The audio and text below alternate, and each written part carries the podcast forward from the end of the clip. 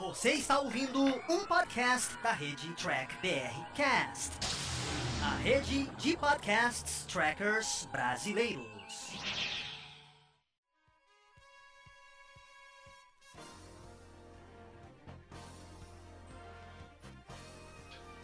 Olá, humanoides! Tudo bem com vocês? Aqui estamos começando mais uma versão em podcast aqui dos vídeos do Diário do Capitão. Esse é o programa Batata Diário, lá do Batata Espacial, que o Carlos apresenta. Ele sempre traz aqui um review e uma análise diretamente para você. Lembrando que esse podcast você também encontra em vídeo lá no canal do YouTube do Diário do Capitão. Então não se esqueça de curtir e compartilhar esse vídeo se você gostou. Se não gostou, claro, deixe aqui o seu comentário para a gente continuar essa nossa discussão. Sem mais delongas, vamos ao nosso review do nosso amigo Carlos.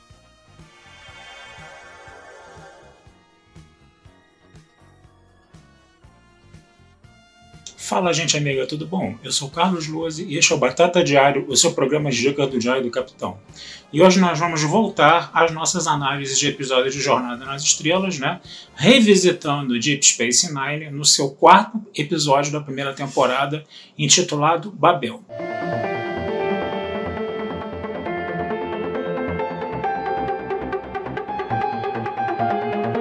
Esse é um episódio que está descrevendo uma história, né? É um, é, é um episódio que está descrevendo só uma história fechada dentro daquele episódio, tá?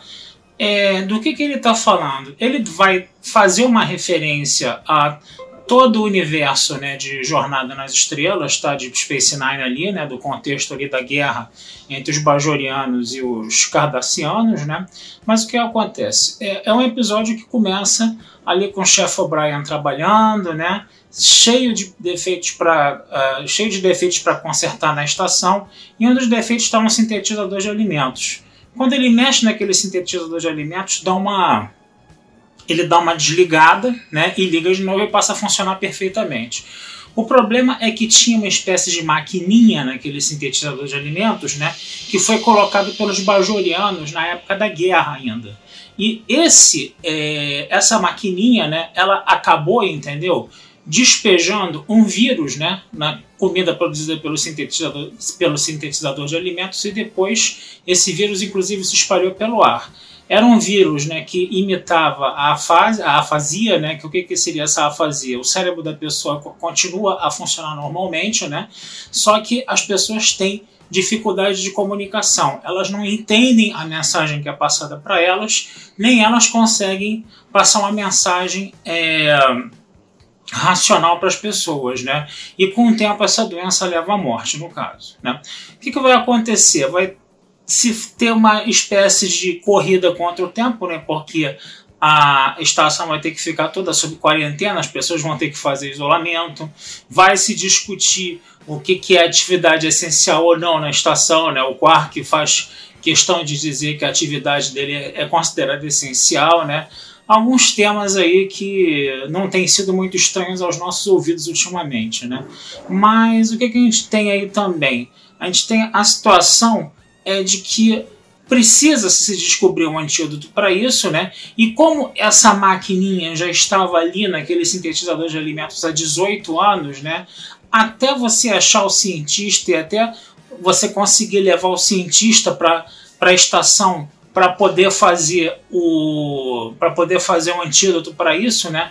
Foi um trabalho ali que a Kira teve que correr atrás pagar um dobrado, né, no caso, né? E aí você tem essa situação, né, da Kira correndo atrás disso, né? E um dos capitães das naves, de uma das naves que estavam no anel de atracação da estação, quis sair da estação à força e quase explodiu o anel de atracação todo, né? O grande problema é que as pessoas iam ficando gradativamente mais mais doentes, né? Praticamente toda a estação foi, foi contaminada e todas as pessoas foram ficando doentes, né? Os únicos que não ficaram doentes foram justamente quem? Foram justamente o Odo e justamente o Quark, né? Eles que são unha e carne, né? Pra gente não falar, pra gente não falar o contrário aqui, né? No caso, né? E aí o que que vai, o que que a gente vai perceber aí? Vai ser o Odo e o Quark que vão salvar a estação dela ter metade do anel de atracação explodido, né? Enquanto é a Kira que traz, né? Esse médico aí, esse cientista, né, que na verdade não foi nem ele que desenvolveu o vírus, quem tinha desenvolvido o vírus já tinha até morrido, né, ele só tinha sido um assistente, né, e aí com as pesquisas que o Dr. Bashir já estava fazendo para conseguir um antídoto antes mesmo dele ficar doente, né, esse cientista ele acaba finalmente desenvolvendo um antídoto, né? Então é um episódio que fala, né, sobre epidemias, é um tema que é já muito manjado, né, um tema que já foi muito trabalhado em vários produtos culturais, né, inclusive em Jornada nas, em Jornada nas Estrelas, né, e a gente vai vendo, né, toda essa esse desenvolvimento aí para você conseguir, né, esse antídoto, né, e a, o episódio ele foca muito em cima da epidemia mesmo. O que é interessante de falar é que a gente vê, né, armas, né, dando é, armas que foram usadas em guerras, né, dando é, danos colaterais depois da guerra, né. Esse episódio, por exemplo, né, ele me lembra muito, né, a questão da guerra civil em Angola, né, onde você, onde todo o território do, de Angola praticamente ele foi minado, né, e até hoje você tem regiões em Angola que não são seguras de andar, que você pode estar tá andando e você pode pisar numa mina, a mina explodir, você perder uma perna, você perder a vida, né. Até hoje isso acontece, né. Então, Deep Space Nine estava abordando justamente essa questão, né, de você pegar uma arma que foi preparada para ser usada durante a guerra, mas que ela é disparada, que ela é detonada depois da guerra, já em tempos de paz. Né? É interessante a gente ver como episódio, como esse episódio de arco único, né, ele está se integrando ao arco maior da série, né, que é a questão do pós-guerra ali entre Bajor e Cardácia, no caso. Né? E outra coisa que é boa da gente falar desse episódio também é que foi um episódio que trabalhou bastante, né? O relacionamento ali entre o Odo e o Quark, né? Que a gente já sabe que o relacionamento deles é altamente conflituoso, né? O Odo como chefe de segurança e o Quark como um comerciante inescrupuloso ali na estação, né? A gente vê que os atritos entre os dois são muito fortes, né? Mas o mais interessante aí é que é o primeiro episódio de Deep Space Nine que você vê o Quark tendo uma atitude mais altruísta, né? Porque chega uma hora que ninguém na estação mais fica, consegue ficar nas operações da estação, né? Até o, o, o Cisco né, já tinha ficado com os sintomas da doença, né? E de repente só sobra o Odo e o Quark para ajudar ele, né? E é o, é o Quark né, que trans, trans, teletransporta o Odo, né? Pro anel de atracação para o Odo ir lá, né? E conseguir é, evitar a explosão né, da, do, do, anel de atracação lá no caso. Né? E aí, é claro que o Quark vai pedir uma coisa em troca, né, mas a gente está vendo que é um primeiro passo ali né, entre essa relação altamente conflituosa entre o Odo e o Quark, ter uma pontinha, mesmo, mesmo que pequenininha, de amizade ali. Né? Então é interessante ver como foi trabalhado, como foram trabalhados esses dois personagens aí no caso, tá certo?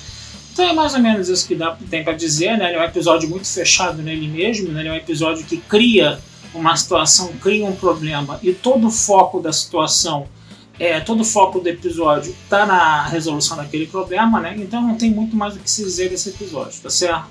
Então vou ficando por aqui, desejando vida longa e próspera a todos.